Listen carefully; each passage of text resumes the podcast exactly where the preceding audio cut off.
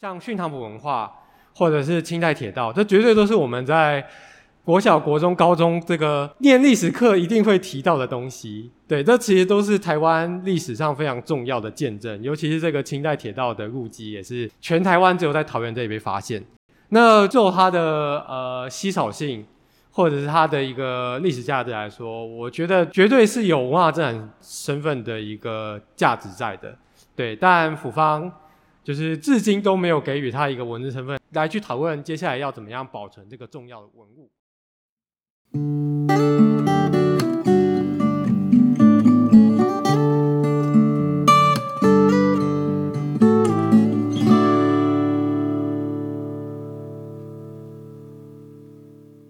地方故事、人物故事，还有那些你我身边的大小事，让我们一起听故事。欢迎收听徐志圈，我是阿燕。其实最近啊，桃园市区发生了一件很大的事情。那这件大事呢，就发生在桃园市区里面交通最繁忙的一个地带，那也是许多人到桃园第一个会造访的门户，那就是桃园车站。那桃园车站到底发生了什么事情呢？就要请到我们这一次呃一个非常厉害的来宾啊，阳明一街实验工坊的呃兰博汉，刚好也是我。在凤梨田大学的学长，那就请他来分享一下到底是发生了什么事情，然后呢，我们想要做什么，然后大概的过程这样。好，那是不是可以先请呃学长简单自我介绍一下呢？呃，大家好，我是博翰，呃，我是那个阳明街实验工坊的发起人，本身是中正大学地理系毕业，那后续是念了成功大学的建筑所。对，那在这个过程中，其实我也开始去针对桃园的文化资产以及桃园的地方文史去做深入的发掘。在这样的过程中，其实也在二零一六年的时候呢，跟这个遗址产生了一个连结。好，那刚才其实讲到哈，我只有说发生了一件事情，然后这边刚才提到所谓遗址，那其实这个遗址算是说，呃，当时台湾第一条铁路嘛，那。桃园清代的时候的一个铁道的遗址，那可不可以跟我们简单介绍一下这个遗址的发现过程呢？好，那其实最早可以追溯到二零一六年的时候，就是在当时的火车站临时站已经新建完了之后呢，旧站其实不定时的会举办一些活动跟展览。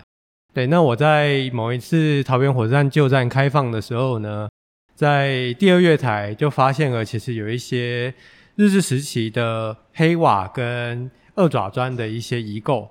对，那因为二爪砖是一个很有时代代表性的一个构件，所以我看到了之后，我就确定说下面非常有可能会有相关的铁路设施的遗址，对，所以我也就做了一个很大的尝试，就是去提报了我人生中第一处的考古遗址，对，那后来也是证实了这件事情是押对宝的。那所以刚才是说，先挖到了日治时期的东西，然后继续挖下去，然后发现说，哎，竟然还有清代的东西，这样吗？哦，对，当然这是一个非常漫长的过程啊。就是我在二零一六年那一次提报之后呢，其实当下虽然说有认为它的价值，对，那同时我也去提了，就是第二月台的月台的基础，因为它有部分的基础是日治时期，就是一九零一年车站第一次搬迁的时候的那个月台的基础。对，所以等于说，同时是有遗址跟那个月台基础的，但其实后续市府这边是没有在二零一六年之后马上进行发掘，他们是等到捷运绿线工程要开始启动之后呢，先将第二月台的基础呢先把它搬走，就是月台的棚架把它搬到轨道院景馆之后呢，后续就没有太进一步的一个作为了，直到呃二零二零年的时候呢。才开始进行考古发掘，也就意外的发现了第一个是挖到了史前的文物，就是距今四千年前的训堂埔文化的呃一些石器跟陶片等等的一些史前文物。那后续也就发现了清代铁道的路基，对，那后来最后面也才发现说，我当年提报的那个二爪砖的构件，它其实是一个日治时期的一个厕所。后续也继续拓荒，也发现了桃园车站在一九一三年站体的基础。对，所以等于说，在这个呃将近从清代到现在都没有经过过度劳动的一个基地里面呢，其实它有非常丰富的铁道文化的一个历史层，就是蕴藏在这块基地里面。但因为捷运绿线跟地下化的动工，这些东西才被发现。那刚才有说到这个所谓的二爪砖，它是一个怎么样的？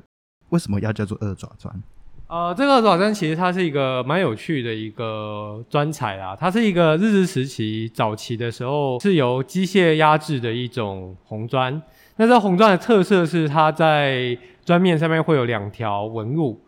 然后那两条纹路呢，就是我们就把它习惯叫做二爪啦。在考古上面就会把它习惯叫二爪。这个砖呢，其实就是在日治时期，呃，台湾早期开始生产的一种机械制的红砖。那这个红砖的特色是在于，在一九零一年，日本政府开始进行就是清代铁道把它改良，就是路线调整的时候，以及包括继续往南延伸去，在一九零八年完成纵贯线全通的时候呢，他们。的营造的厂商其实是大量跟这个公司采购这样的二爪砖来修铁路的，所以基本上看到这个二爪砖就可以确定它就会是大概一九零八年到一九零一年左右的这个铁路建设的相关的设施。这个刚才有说有挖到了像是铁道的，刚才有说算是厕所的部分嘛，然后也有挖到了四千年前的那个文化遗址。那可不可以跟我们介绍一下，除了刚才有说到这个铁道厕所之外，其他发掘到的东西呢？其实这里面当然发现到的东西都是非常珍贵的，包括像是训堂埔文化的相关的一些文物。这个训堂埔文化呢，其实是可以算是在桃园目前是很少被发现的一个相对早期的一个呃新石器时代文化的一见证。对，那桃园目前发现的训堂埔文化遗址非常少，在桃园山这里其实发现的东西是非常丰富的，包括上次有一些训堂埔代表的那个神纹印的陶片，然后呃应该算是方格纹的陶片，对，然后还有就是打制石器啊，还有像是呃也有发现就是仪式的柱柱洞等等的，然后也有在这里发现打制石器的一个做法。对，就是有非常明显的这个打字石器堆叠的状态，所以合理怀疑这边可能过去是有一个呃打字石器的加工厂，就是所谓的手作坊。对，那这个是在史前的部分，其实在这里就有非常丰富的发现。目前捷运绿线的这个训堂埔文化的一些发掘已经差不多，但就是呃不知道没有挖的地方是否还有。那铁路地下化的部分呢，很明确的知道说，地下化那个区域是绝对还有更多的训堂文化的东西。那另外一个部分就是清代铁道的部分，清代铁道的部分在这里发现了就是原始轨道的个路基。对，那这个路基呢，除了捷运绿线发现的将近九十六平方公尺的一个路基之外呢，其实在地下化的区域呢，也有将近两三百公尺长。对，然后这个清代铁道的路基可以算是在台湾第一次被发现。对，因为台湾在清代的铁路其实距离是非常短的，是只有从基隆到新竹。基隆到新竹这一段里面呢，目前出土的跟这个清代铁道有关的东西非常的少，就是有文字身份的，就是像是狮球岭隧道，然后以及像是在细子一带也有一些部分的。当时桥梁的一些石条等等的被发现，那再来的话，就是在台北的机器局那一带，有一些相关的跟近现代化发展有关的一些设施。那除此之外呢，再来就是桃园的那个归文铁道桥，这一系列的清代铁道的一些设施里面，可以发现一件很有趣的事，他发现的都是跟铁路有关的设施，但像隧道也好或桥梁也好，其实从来没有发现真正的轨道的。路基跟轨道铁路本身，对，那桃园这一次可以算是非常珍贵的是，我们发现了哦，原来清代的铁路它在一般的这个田野上面它是怎么样新组的？因为我们明显看到它的一个软石堆砌的一个路基，以及甚至是它的整木放置的位置都清楚可见，在那个遗址出土的话，对，所以我们才第一次知道说哦，清代的铁道它是怎么盖。那过去我们其实都只能从文献上面去了解。这件事情非常可惜的是，这么珍贵的食物呢，其实府方这边做的目前的一个保存方案，其实就是把大部分的这个清代铁道已经挖到的话，只是做三 D 扫描跟翻模。对，那原始的物件呢，现在已经被回填了。就是它已经被回填，然后被铺上了钢筋灌浆之后呢，成为捷运绿线即将动工的一个预定地。那真正的这个清代铁道的原物呢，只被提取了二十平方公尺。刚刚我有提到，其实目前捷运局他们发掘面积，清代铁道部分就九十六平方公尺，对，等于说它只提取了不到五分之一的一个原始的物证。对，那接下来其实，在铁路地下化那边也还有两百多公尺长这个清代铁道的路基。对，这个是目前考古团队他们去视觉的时候有发现的地质的一个现象，就是这样的一个路基有这么长。当然，我们很希望说这样的路基，它其实可以算是台湾铁路发展史的很重要的奠基。那这样的东西，它可以被比现在捷运局更妥善的方案被。保存，不管是原址原地保存也好，或是更完整的，就是原物的提取保存也好。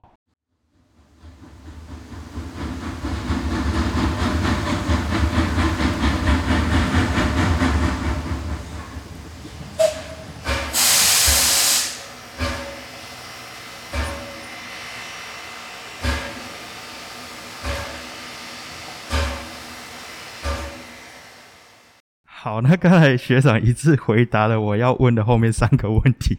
那我我先重新就是回到呃刚才前面有提到的这个史前遗址的部分，因为其实呃我们大部分人应该是对于这个史前时代相对来说比较陌生一点。它可以相对应到其他地区比较知名的史前文化，大概是什么文化呢？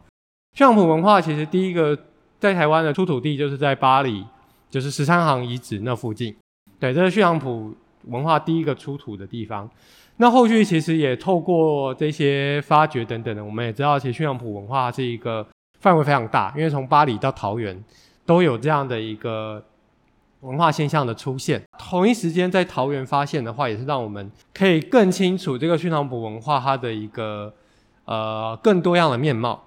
对，以及这个文化的范围，某种程度来说是蛮广的。对，它是在沉寂了这个大崩坑文化之后呢，继续在台湾发展出来的一个文化的现象。对，那当然四千年前，其实呃，大家有学过国中、高中的历史，也都知道，四千年前其实是一个在全世界来说都是一个相对早的一个年代。那其实全世界各地之前的一文明都还在一个萌芽的阶段。对，等于说我们是可以把台湾的这个历史纵深是可以往前推到这么早以前的。好，那可以从这边听到，就觉得说这样的一个发现，其实是等于为台湾的历史又增加了一个把过去可能空白的一个篇章做一个填补嘛。目前呢，刚才也有提到说，目前政府这边处理的态度好像就是说把它填回去，继续开捷运的意思嘛。呃，对，普方这边其实主要是由文化局。然后去协调开发单位，就是捷运局，去针对这个发现的这个考古遗址去做它未来再利用保存的一个规划。对，但其实捷运局他们就非常的希望，就是可以早日动工，因为这个遗址的出土已经影响了捷运局大概一年左右的一个呃施工的进度。对，那所以其实他们也提出了一些保存方案，但其实我觉得这这个保存方案啊，它其实就是如我刚刚提到，它真正实物的保存非常有限。对，这也其实就是台湾呃这段时间来，虽然我不是考古专业，我其实比较是偏向在建筑文化资产这个面向，但可以看到是，台湾在近几年这些重要的重大建设里面，都会发现相关的考古遗址或文物。对，那这个其实很可以理解啦，就是在这样的大型工程下，我们才会赫然的发现一些，呃，我们过去一直忽略的一些地下文化的一个可能。对，那在发现之后，其实都一贯的使用所谓的抢救性发掘，就是哦，重大工程不能延误，我们一定要在重大工程要新建之前，赶快给予很短的时间，把这些东西就是按照最简单的方案去做保存。那也就造成了，其实最后面留下的东西都非常的有限，或者是真正指定为文化资产之后呢，其实它现地也看不到什么东西。对，那所以其实以整个台湾的这种史前文化的一个保存现状来说，是当然是某种程度是相对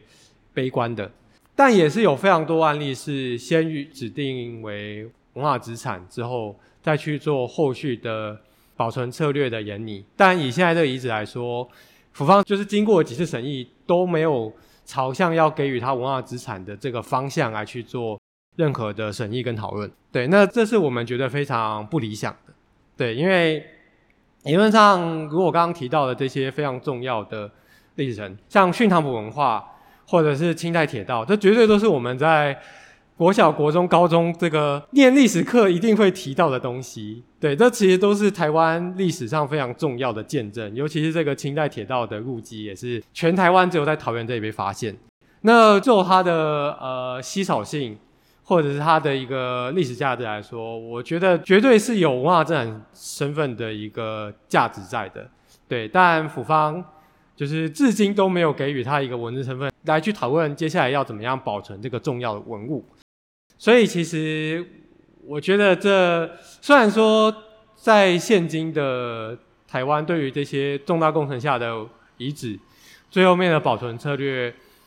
呃，我们可以看到就是成功原址原原地保存的案例非常少啊。那目前知道的话，像是台中火车站，他们有针对铁路高架化的时候发现的车辆的一个检修道，为了那个检修道来去做这个站体的设计变更，然后把这个这个检修道的原物在原址去做将近一百多公尺长的一个原地保存。所以其实我们也看到这样的案例，对，所以我认为其实以工程来讲。我们台湾一直很自豪，台湾的工程是可以突破各种的地理限制的。我们可以开雪山隧道，呃，我们可以开环台的一个公路，甚至是两条的高速公路网。但面对文化的时候，常常是因为工程的需要，我们没办法克服，所以这个文化必须要被牺牲。对，那这其实就是一个非常矛盾的一个状态，就是哦，我们是可以人定胜天的。但面对自己人类的一个文化的底蕴，我们却说这些文化底蕴是可以被牺牲的，因为重大建设是重要的。这些文化，他们呃某种程度来说，在重大建设下是次要的。对，所以我觉得非常矛盾啊。那也关于这个保存这件事情能否去影响开发，我我也可以举一个，就是 大家可能都有听过案例，就是。台湾高铁有一个故事嘛，在新竹一带为了保留一棵大树，然后所以高铁为了为了这棵大树改道，对，那这样的案例都发生过了。它也是一棵就是有价值的一棵老树，然后高铁为了它改道，那为什么这样一样的东西，一样的一个处境下，这个遗址它没办法被保存呢？对。就是如果说这个利益背后会造成的需要去改道造成的征收等等的这些工程附加成本都会高很多，那为什么高铁有这样的可能性，那在这里却没有呢？就是一样是重大的建设，难道绿线的价值会超过于高铁吗？不会啊，对啊，所以我觉得这一切都是在于对于这个价值的认知以及有没有要保存的这个决心啊，对，好。那因为就是这样的一个事件，然后发起的一个联署的活动。那我想知道的是，这样的呃联署的活动的呼吁是什么？那除了保存之外，还会做些什么事情呢？呃，目前的话，其实我们有一个遗址抢救的一个小组。对，那其实大家都是关心桃园地方文化的朋友，我们也就决定组织了一个小组来去针对这个保存来发起联署。对，所以大家其实如果有兴趣的话，是可以去找桃园车站挖到宝抢救清代铁道遗址群的这个粉砖，然后也可以在这个粉砖看到我们的联署，那也可以支持这个联署，就是对于车站保存可以去参与联署，然后去提出比较好的可能性。对，那呃，其实这个这个联署呢，我们现在有几点主要诉求啊。那第一个就是给予法定的文化展身份，对，因为大家其实到现在在捷运局有可能在礼拜一就开工的一个状态下呢，我们还是希望呼吁可以立即停工，去给予一个文化资产身份，再来处理它的再利用保存的方案。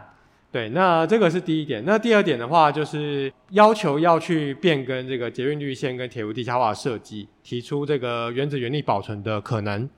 这个东西的原地保存，绝对是增加这个桃园车站它未来车站的一个更丰富的文化观光的价值的。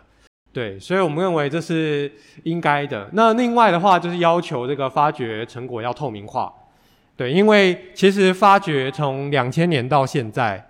这个发掘我们在桃园车站周遭从来都没有看过有任何的展示、跟告示或者是标示来去说明说这个地方其实发现了重要的文化遗址。那等于说，就是府方不想让我们知道啊，不想让路过人知道，大家没有知道这边有遗址的权利，大家只有通勤的权利，那也就造成了就是大家希望这里早日开工、早日完工这件事情是一面倒的，因为大家都希望可以早地下化，可以早一点到台北，那绿线完工之后呢，可以早一点到大家想要去的地方，那这样的一个不对称的一个资讯落差呢，就会造成。大家的舆论是想要工程赶快完成的，那所以我们要求就是发掘成果应该透明化，现场应该要有现地的展示，那甚至也需要有更多的公共教育跟相关的讲座，像是呃大园江考古馆，它其实在目前都会积极的举办相关活动，去推广这个虎头山遗址，或者是榕树下遗址，或者是尖山遗址的这些相关的成果，然后来去分享。加强那个保存的概念，但这些系列的讲座里面从来都没有谈过车站遗址。对，就是那为什么这个遗址不能被讨论呢？不能被讲呢？对啊，所以我们也希望发掘是可以透明化的。那接下来就是，呃，其实关于这个捷运绿线的工程，还有铁道地下化工程，都有非常庞大的一个公共预算的经费。对，因为公共艺术的一个经费是要在公共工程的百分之一。对，那光是铁路地下化，它就有一千亿的一个工程经费，那所以它的公共艺术的经费其实就有将近十亿。那这个十亿当然是需要去分配在每一个车站，就算是桃园车站分配到个几个亿好了，我相信都有可能可以对于这个遗址有更好的一个展示可能。对，所以我们认为这个经费应该用在做遗址保存跟展示的。对，那最后一点就是也呼吁说，这样的遗址它有足够珍贵一个历史价值，所以它应该要先指定为法定遗址之后呢，它更有机会可以成为台湾第十处的国定遗址。对，以它的综合的一个遗址发现的价值来讲，我觉得成为国定遗址没有问题，只是现在就卡在府方这边。他不给他一个法定文字身份之后呢，他没办法再往国定遗址方向前进。就像当年的汉本好了，汉本遗址也是，虽然说书花改这个工程听起来非常重要嘛，花莲人都需要一条回家的路。对，就算是书花改这么重要的工程下呢，当时的地方政府还是给予了汉本遗址一个文字身份之后呢，然后再经过文化部的审议，让它成为了法定的国定遗址。对，所以我不相信这个遗址它没有这样的价值啊。那如果说府方一直都是以一个开发跟早日完工为方向的话，那我认为这前面的这些诉求都不可能达成啊。对，就是这个价值要我们要如何去守护这个属于桃园在地的，以及甚至全台湾的一个共有的一个文化资产，我觉得就是要从这样的可能性开始，因为。难道说我们可以有办法天天有工程，然后发现珍贵的遗址，比这个还要珍贵的遗址吗？其实很难啊。对，那我们既然都已经发现，我们何不就从这个遗址开始去做妥善的保存，让大家看见说，其实，在重要的建设下，遗址它其实还有呃在现地被保存，然后同时也完成这个重大建设的可能性了。我们也希望可以在桃园看到一个可以让我们自豪的案例。好，那其实我刚才是想到，因为我昨天有刚好经过那个台北捷运的北门车站，那想请问一下，北门车站它里面其实是有展示出一些挖到的东西，那它的状况是算是现地保存吗？还是？呃，其实北门车站的部分呢，它其实是给予了一个，当时是挖到了那个考古遗址，那对于这个考古遗址，后续其实。就台北市政府后续是给予它一个市定古迹的身份，所谓的清代的一个机器局的一些附属的呃设施，把它列为市定古迹。那后续再针对这个市定古迹呢，来去做相关的保存。当然，它的保存方案其实是把重要的物件完全的提取之后呢，放到北门车站的大厅去保存。对，所以它其实并非原址原地，但它是原物，就是它某种程度是把那个发现的一个遗迹的现象呢，去做蛮大比例的一个原物的保存的。对，那相对于桃园车站的话，它其实保留的东西就相对的少很多。那后续只会是用假的翻模的呈现。对，那所以就可以看见这两个方案其实是有落差的。那也包括其实像台中市有一个呃历史建筑叫做西大墩窑陶瓷堆的这个历史建筑呢，他们的做法是把这个窑陶瓷堆呢，把它全部提取之后呢，另外搬到台达店的那个厂区里面去做保存，对，虽然它不是原址，但它也是尽可能的是原物的去保存，那也给予了它法定文化展身份。光是这两案就可以看到，其实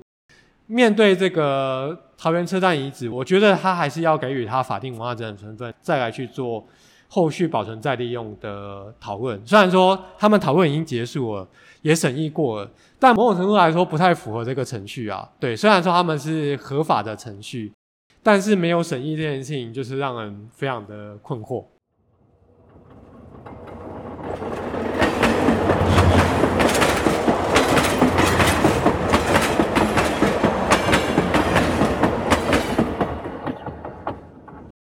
好，那刚才其实有提到这个联署，你可以到一个粉砖，叫做。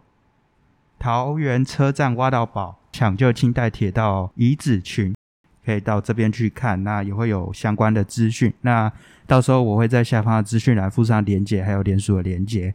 那就是希望大家可以多多关注这个，不只是桃园啊，应该可以说是全台湾一个非常重要的历史发现。那其实最后一个问题啊，因为刚好今天我们还有另一位伙伴，就是之前访问过的桃豆帮译文联盟的乐德。那这边最后一个问题是问说，大家想象中未来的桃园车站会是怎么样的？呃，我先讲一下，因为呃，其实，在以前的那个桃园车站，它是相对来说蛮小的，然后就是一个很比较单纯的通勤的功能的存在。那现在是一个临时站，相对大了一点。然后未来说想要打造成一个什么地下几层、地上几层，就是一个好像高科技、很现代化的一个大车站。那我想知道的是，可能就是以两位。分别是可能外地来桃园的人，还有桃园在地人的角度去想说，未来你们希望这个桃园车站会是一个怎么样的车站？啊，我先请月德来分享一下。嗯，其实我们对桃园车站呃挖到这么重要的遗址，它其实后续是真的有非常非常多呃一个可以让桃园车站变得一个很特别的想象。比如说，我们常常在想说，哎，你走过去，哎，下面刚好就是清代的铁道，然后你走过去，如果有一个很好的呃呃译文设计，其实可以对于就是整个桃园。甚至于整个台湾的铁路发展，其实是有一个非常非常完整，甚至于它就在眼前的一个具体的历史，可以在里面感受。那这个历史其实呃也会让我们呃对于整个台湾文化的发展会有不同样貌的理解。然后甚至于像训塘埔文化，刚才博涵有提到这些，其实到底在新石器时代桃园是什么样子？对我觉得也是透过这些遗址慢慢发掘考究，你才有办法把整个桃园。发展的脉络做一个更完整的一个样貌的呈现，那我们就会希望，其实桃园火车站就是一个这样子的一个地方。你来这边，你可以。呃，理解桃园，甚至于理解整个台湾的整个发展的样貌。然后你走在车站，你可以呃，除了呃通勤啊来去之外，你其实可以从这个地方开始认识一个在地，认识桃园。我觉得它是一个非常非常好的一个共构的想象，所以一直觉得它如果没有被保存，真的太可惜了。对啊，我觉得其实很简单啊，就是桃园车站其实是台湾通勤人口。排前三名的一个车站，对，那大家去其他车站，它都有可能会做停留。那在桃园车站常就只是为了上下班，只是为了来到这里，然后来到这里之后呢，就马上离开了。对，那我们有怎么样有一个可以让大家在这个车站驻足的可能性呢？其实就是透过这样的一个多层次的一个文化的现地的展示，我们才有办法让让更多人。愿意来到桃园去看台湾唯一的这样的东西，对，让大家会愿意在这里驻足，会愿意意识到其实桃园是一个有历史文化底蕴的一个城市。对我认为这个遗址的保存就有这样的一个重要性。对，那其实关于这个车站未来的想象，其实我刚刚提到说为什么会有利益呢？因为包括像是铁路地下化部分，那个铁道局呢，它势必会在桃园新建一栋联合开发大楼，像是呃板桥车站。或是南港车站，或是万华车站那样的案例，它一定会有一个联合开发大楼作为，就是未来呃去出租出租这个大楼，然后来那个取得收益的一个建设。对，那既然一个公共建设都可以有一个联合开发大楼的出现，那为什么这样的一个铁路遗址呢？它没办法在这样的一个公共建设下面被保存下来呢？这个我们当然不是去否定这联合开发大楼的意义啦，对，因为它其实也会以万华或者是南港车站的案例，它就会会招商嘛，会有饭店嘛，会有百货公司嘛，然后方便就是来到这个车站可以就近的有提供更多的呃消费需求嘛，对，我们不否定这件事情，当然就是我们也没有要去阻挡这样的利益，只是说既然车站新建都有。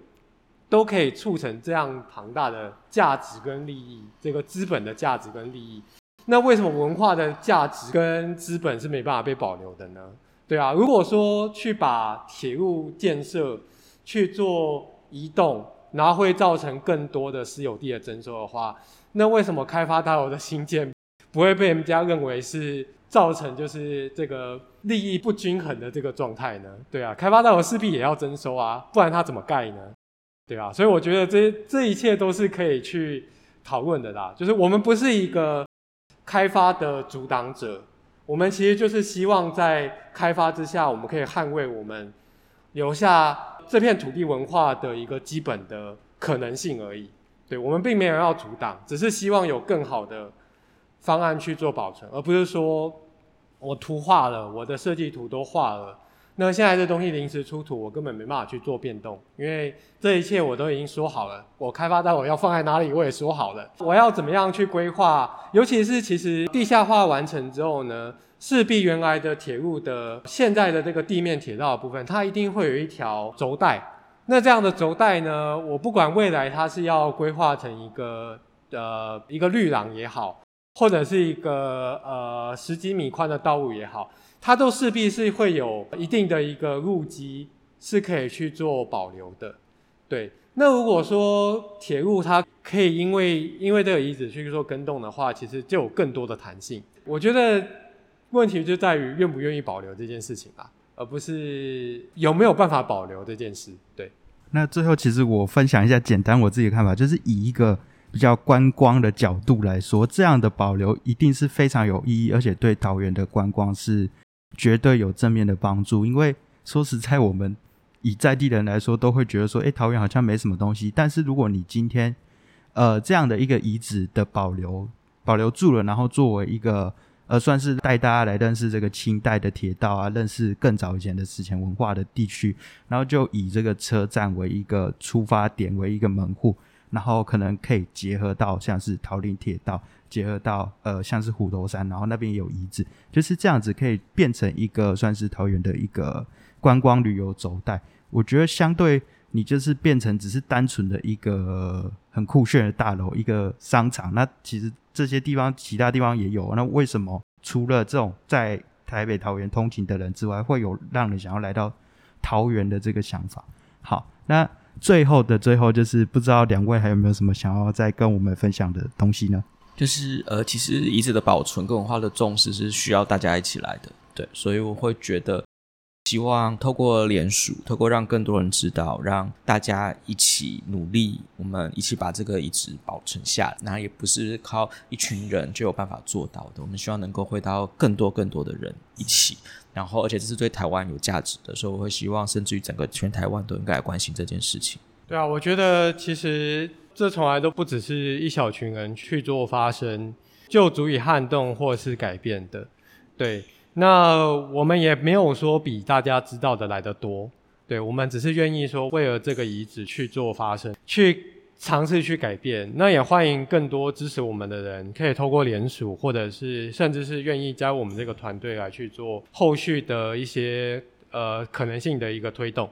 对，那就谢谢大家。好，那今天就差不多到这里。那如果听完今天的分享，你还喜欢的话，欢迎给我一个五颗星的评价，并留下你的心得。如果有任何想法或建议，都可以到 FB 或 IG 私讯告诉我。那你觉得这个节目真的很棒的话，可以到下方资讯栏，在 Mr. Buzz 等平台都可以给我一点小小的支持，每月赞助还能获得超值的回馈礼。好，那就是下方的资讯栏，除了有这些连接之外，刚才还有提到的连署的连接，还有这个粉砖的连接，让大家可以点进去先认识一下，那也帮忙连署，然后多多支持，说我们能够保存住这个这么重要的一个遗址。好，那今天的分享就说到这边，我们下次见。